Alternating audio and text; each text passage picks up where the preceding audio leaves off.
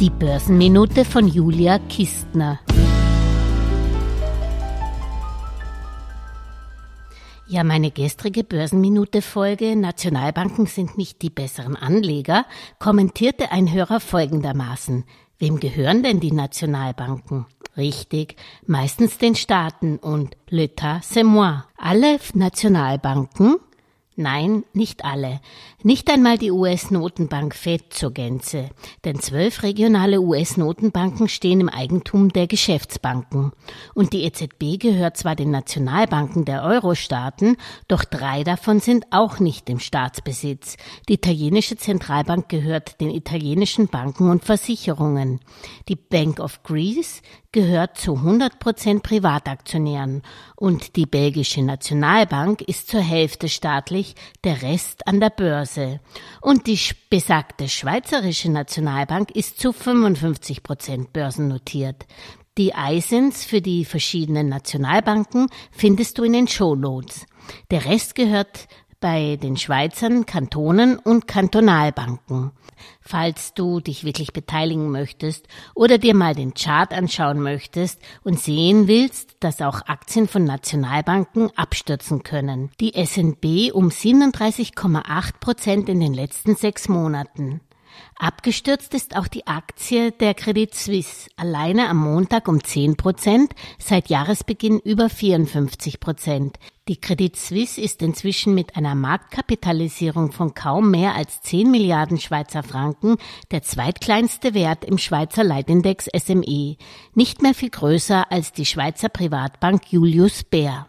Vor allem der britische Blätterwald mit Rang und Namen munkelt, dass das Schweizer Flaggschiff untergehen könnte, wovon ich persönlich nicht ausgehe.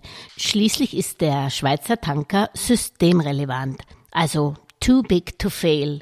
Und man hat ja noch in den Knochen, was die Pleite von Lehmann 2008 Lehman Brothers, der Investmentbank, bedeutete, die damals nicht von der US-Regierung gerettet wurde.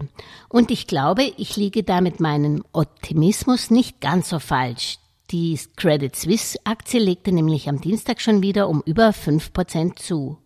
Gespräche gibt es auch über eine Kapitalerhöhung bei der Credit Suisse von 4 Milliarden Schweizer Franken. Das wäre bei einer Marktkapitalisierung von 10 Milliarden Franken aber wohl eine zu große Verwässerung der Anteilsscheine der Altaktionäre. Also werden die nicht zustimmen.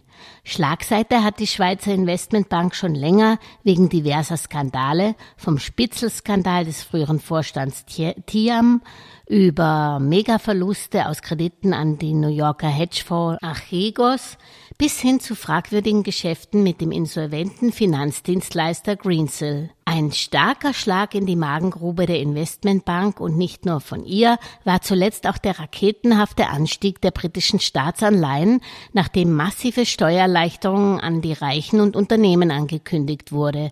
Aber inzwischen hat die Regierung da schon wieder zurückgerudert.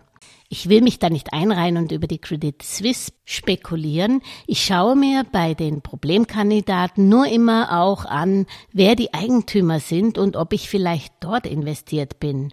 Und hier tauchen bei der Credit Suisse so schillernde Namen wie der Staatsfonds von Katar, mit rund fünf Prozent auf, aber interessanterweise ist auch erst am 26. Jänner diesen Jahres BlackRock mit 4,11 Prozent eingestiegen. Geht's einem Unternehmen schlecht, geht's auch den Eigentümern in entsprechendem Ausmaß schlecht. Alles Gesagte ist nur die persönliche Meinung von Julia Kistner und daher keine Anlageempfehlung und keine Rechts- und Steuerberatung. Für Verluste, die aufgrund von getroffenen Aussagen entstehen, übernimmt die Autorin Julia Kistner keine Haftung.